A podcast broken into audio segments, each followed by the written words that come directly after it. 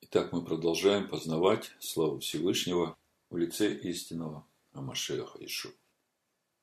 И сегодня мы читаем предпоследнюю недельную главу всей Торы. И это последний шаббат, когда разбирается недельная глава в шаббат. Глава называется Аазину. Внимайте. Последняя глава Торы Браха. Мы будем ее читать в праздник Шмини Ацерет.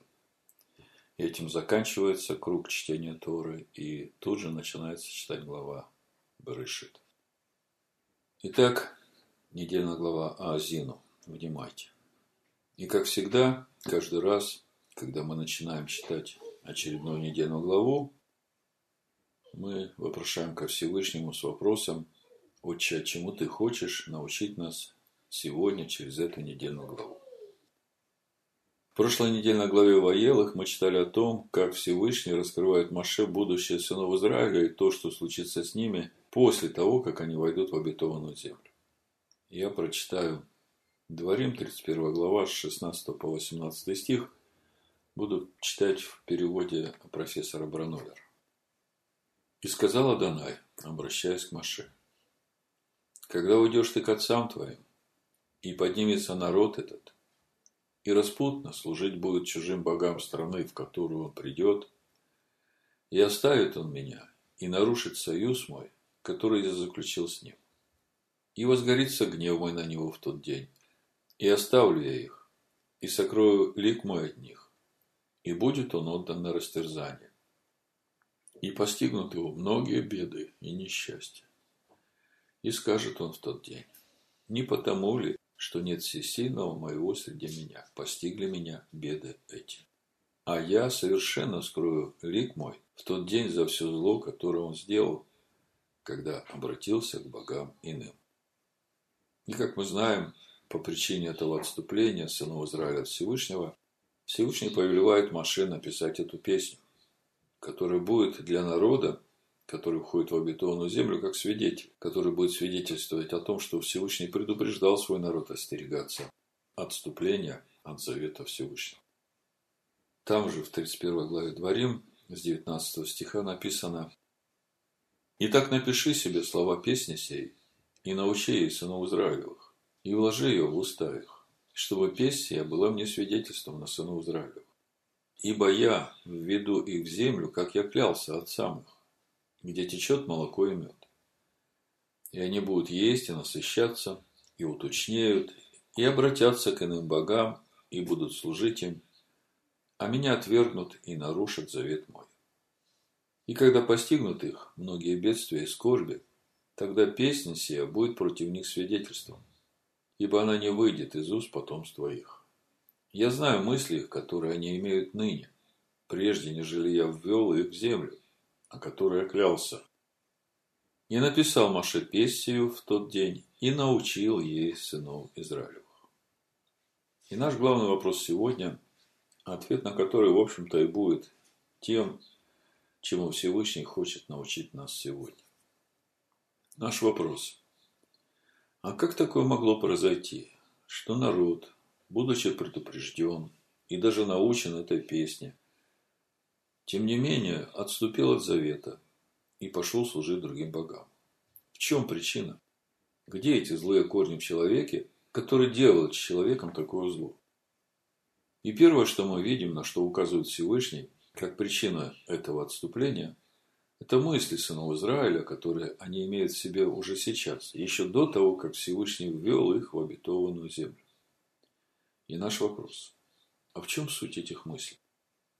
О чем таком они думали, что это может иметь такие страшные последствия?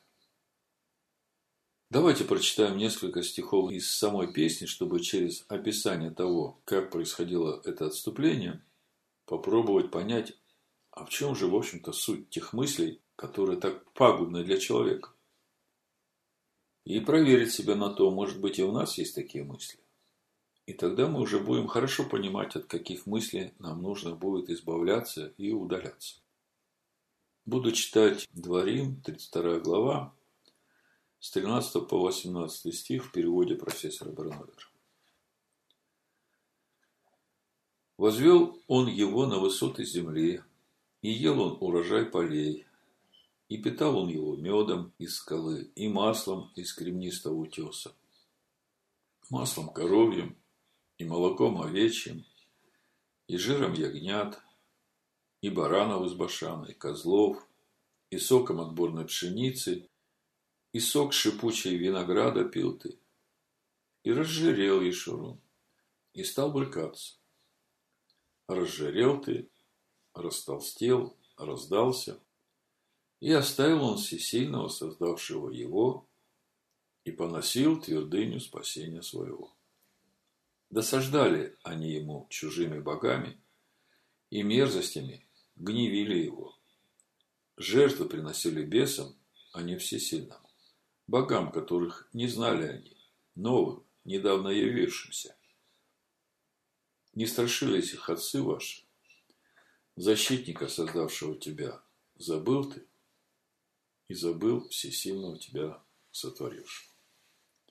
Давайте сразу посмотрим, что говорит нам комментарий Сторы Сынчина на этот текст. Разжирел и стал брыкаться. Сравнение с быком, которого откармливали столи. Набравшись силы и непривычной к работе, он отказывается носить на себе ярмо. Ешурун – это имя указывает на особое достоинство сынов Израиля. Оно образовано от слова «ешар», буквально «быть прямым», которое в данном случае имеет значение «быть правдивым». В будущем, когда сыны Израиля достигнут своего идеального состояния, оно станет одним из постоянных имен еврейского народа. В этом стихе имя Ишурун приобретает ироническую окраску. Народ, который должен был стремиться к праведности, утратил тягу к духовности и забыл о справедливости из-за обилия материальных благ, которые он перестал воспринимать как божественное благословение растолстел, растолстел именно из-за чрезмерного употребления пищи. Вот такой комментарий Туре Санчина. Другими словами, мы видим, что главной причиной утраты тяги к духовности и к праведности для сынов Израиля стало обилие материальных благ. Человек начал жиреть, толстеть, и это привело его к утрате духовности. Вопрос, почему? Ведь Всевышний не против того, чтобы у его народа было изобилие всего. Об этом сам Всевышний говорит в 8 главе книги Дворим. Но там, при всем этом изобилии, есть одна важная деталь, которая должна быть в наших мыслях постоянно. Суть которой в том, чтобы народ всегда помнил Всевышнего и то, что силу приобретать богатство им дает Всевышний. А помнить Всевышнего – это значит соблюдать все его заповеди, повеления, устава. Давайте прочитаем внимательно, как говорит об этом Всевышний. В 8 главе книги Дворим буду читать с 6 по 20 стих. Написано. Итак, храни заповеди Адоная Всесильного твоего, ходя путями его и боясь его. Ибо Адонай Всесильный твой ведет тебя в землю добрую, в землю, где потоки вод, источники и озера выходят из долин и гор, в землю, где пшеница, ячмень, виноградные лозы, смоковница и гранатовые деревья. В землю, где масличные деревья и мед. В землю, в которой без скудости будешь есть хлеб твой. И ни в чем не будешь иметь недостатка. В землю, в которой камни железа, и из гор которой будешь высекать медь. Уже здесь мы видим, что Всевышний хочет, чтобы у нас ни в чем не было недостатка. И когда будешь есть и насыщаться, тогда благословляй Адоная Всесильного твоего за добрую землю, которую он дал тебе. И берегись, чтобы ты не забыл Адоная Всесильного твоего, не соблюдая заповеди его и законов его, и постановлений его, которые сегодня заповедую тебе. А вот здесь мы уже начинаем видеть, чего нам нужно опасаться. Опасаться нужно того, чтобы не забыть Всевышнего. А не забыть Всевышнего, это значит э, не забыть его заповеди, повеления, устава. А что значит не забыть? Это значит исполнять. Причем всем сердцем, любя и благословляя его за добрую землю и за все, что он дал. Читаем дальше. Когда будешь есть и насыщаться, и построишь хорошие домы, и будешь жить в них. И когда будет у тебя много крупного и мелкого скота, и будет много серебра и золота, и всего у тебя будет много. Вот здесь мы видим, что Всевышний не против того, чтобы у тебя было всего много. Весь вопрос в том, как ты это будешь использовать. Помните эту историю, которую Ишуа рассказывает о человеке, у которого был большой урожай? Как он думал? Это Лука, 12 глава, 18-19 стих написано. И сказал, вот что сделаю. Сломаю житницы мои и построю больше. И соберу туда весь хлеб мой, все добро мое, скажу душе моей. Душа моя, много добра лежит у тебя на многие годы. Покойся, ешь, пей, веселись. В чем здесь проблема? Ну, во-первых, мы видим, что именно так приходит ожирение и растолстение. А как же нужно поступать в такой ситуации? Если мы видим, что Всевышний не против того, чтобы у тебя всего было много. Ответ простой. Нужно стать рекой. Другими словами, чем больше тебе дает Всевышний, тем больше ты должен раздавать. При этом Всевышний не требует, чтобы ты стал нищим, и твои дети не имели дома и ходили голодные. Какая же слава тогда будет Всевышнему, если ты вот так вот выглядишь и так представляешь своего Небесного Отца? Но когда ты сам станешь не болотом, а рекой, то вот тогда все будут видеть могущество и величие твоего Небесного Отца. Ведь при твоей благотворительности они еще увидят твое доброе сердце и твою любовь к ближним. Читаем дальше. Книга 8 глава, 13 стих. И когда будет у тебя много крупного и мелкого скота, и будет много серебра и золота, и всего у тебя будет много, то смотри, чтобы не надмилось сердце твое, и не забыл ты Адоная Всесильного твоего, который вывел тебя из земли египетской, из дома рабства. И мы уже хорошо понимаем, что значит забыть Адоная.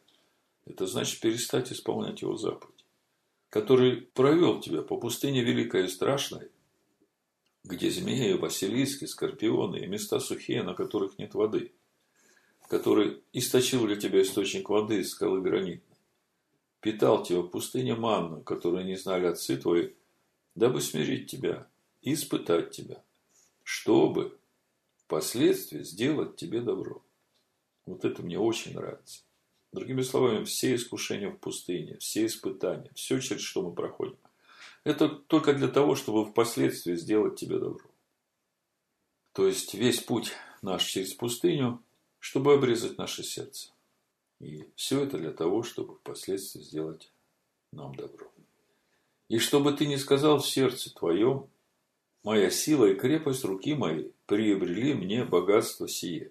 Но чтобы помнил Адоная Всесильного твоего, ибо Он дает тебе силу приобретать богатство, дабы исполнить, как ныне, завет свой, который Он клятвенно утвердил отцам твоим. Вот здесь мы начинаем видеть проблему в мыслях о которой говорит Всевышний, ибо я вижу мысли их еще до того, как они вошли в обетованную землю. Очень часто так бывает, что хороший, богобоязненный человек трудится изо всех сил с утра до вечера, учит Тору, живет по заповедям. Вдруг в какой-то момент начинает думать, а чего это я буду делиться с этим бездельником? Я столько трудился, пахал. Пусть он попашет, сколько я пашу тогда и у него будет хлеб. Другими словами, злоба, жадность, а за ней еще и ненасытимость, у которой две сестры, давай и давай. Начинают душить такого человека, так приходит служение другим богам. Человек начинает становиться болотом, перестает быть рекой. Если же ты забудешь от Аная Всесильного твоего и пойдешь вслед богов других, и будешь служить ему, поклоняться ему, то свидетельствую вам сегодня, вы погибнете. Как народы, которые Адана истребляет от лица вашего, так погибнете и вы за то, что не послушали глаза Адоная Всесильно вашего. Ну вот, здесь можно увидеть, как приходят другие боги. Вот это желание в человеке постоянно умножать свой материальный достаток, гнаться за этими ценностями, которые предлагает этот мир, с учетом его технического прогресса. Это становится теми богами, которым человек начинает служить. И ради этого он отодвигает уже чтение Торы, ему некогда помолиться, постоять перед Всевышним. Ну как же, ему надо бежать, у него там сделка, у него там переговоры, ему надо много работать, и бежим, бежим, бежим. Вот поэтому Всевышний повелевает Маше научить народ этой песни, чтобы она могла остановить этот бег и помнить всегда, что все, что приходит в нашу жизнь, оно приходит от Небесного Отца. Безусловно, трудиться надо. Вот после всего сказанного нам более понятными станут слова Агура, сына Иакеева, которые он сказал в притчах в 30 главе. Это с 7 по 9 стих буду читать.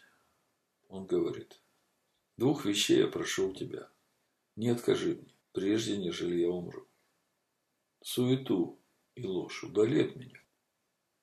Нищеты и богатство не давай мне питай меня насущным хлебом, дабы, присытившись, я не отрекся тебе и не сказал, кто Адонай, и чтобы, обеднев, не стал красть и употреблять имя всесильного моего суда. То есть Агур говорит, что мы странники в этом мире. Нет смысла безмерно обогащать себя. И, конечно, Всевышний не хочет, чтобы мы были голодными и нищими, и бездомными. Но то, что нам необходимо, дай. А почему так опасно пресыщение? Да все очень просто. Чем больше плоти, тем больше противления Всевышнему. Об этом апостол Павел нам говорит. Римляна 8 глава, 5 и 8 стих написано, «Ибо живущие по плоти о плотском помышляют». Вот они, эти мысли, которые знает Всевышний. А живущие по духу, а духу помышления плотские – суть смерти, а помышления духовные – жизнь и мир. Потому что плотские помышления – суть вражда против Всевышнего. Ибо закону Всевышнего не покоряются, да и не могут. Посему живущие по плоти Всевышнему угодить не могут. Всевышний говорит Маше о том отступлении, которое произойдет с сынами Израиля, когда он введет их в обетованную землю. И главная причина этого отступления будут те мысли, которые будут у них. И нам было важно понять, а в чем суть этих мыслей – чтобы проверить сегодня свои мысли.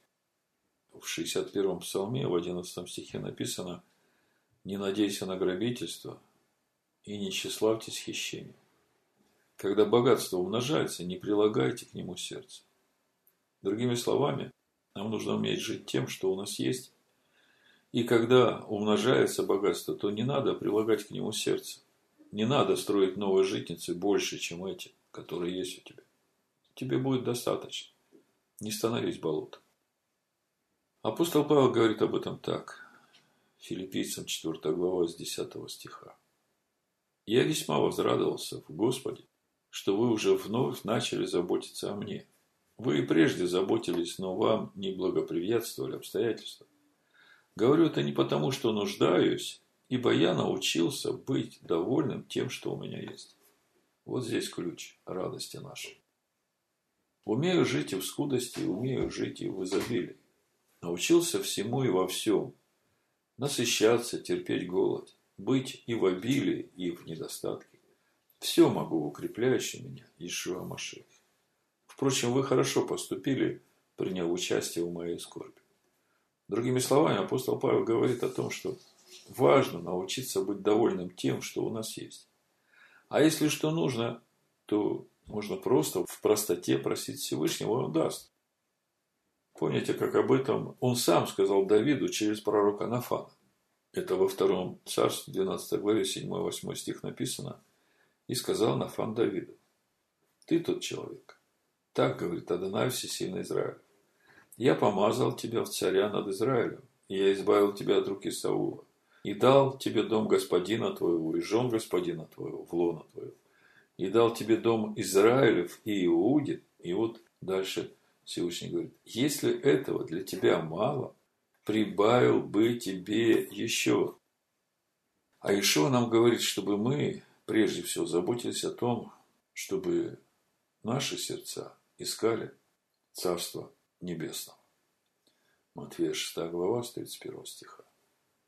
И так не заботьтесь и не говорите, что нам есть, или что пить, или во что одеться, потому что всего этого ищут язычники. И потому что Отец ваш Небесный знает, что вы имеете нужду во всем этом. Ищите же прежде Царство Божие и правду Его, и все это приложится вам. Другими словами, вся проблема в мыслях, которые человек имеет в себе. Именно в тех мыслях, которые переносят акцент с духовного на материальное, когда материально становится приоритетом.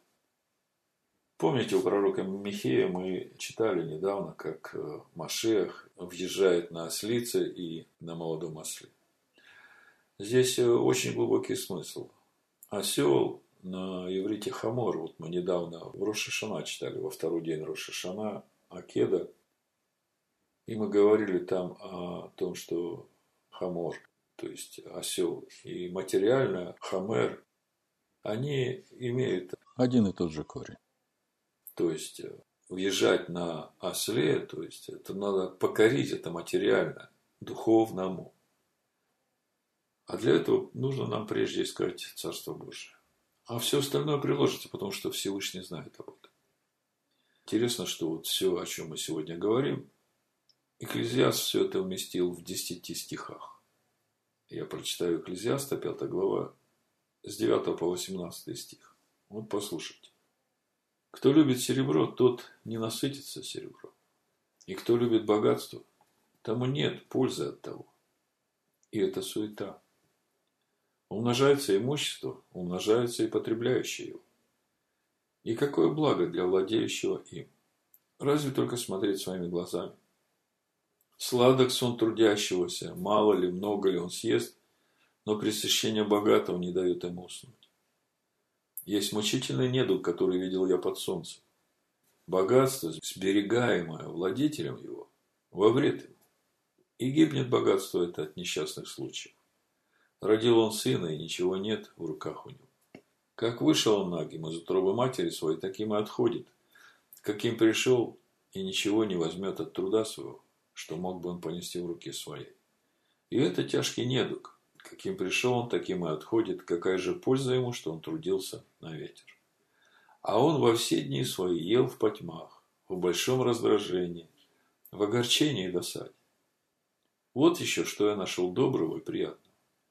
Есть и пить и наслаждаться добром во всех трудах своих, какими кто трудится под солнцем, во все дни жизни своей, которые дал ему всесильный. Потому что это его доля.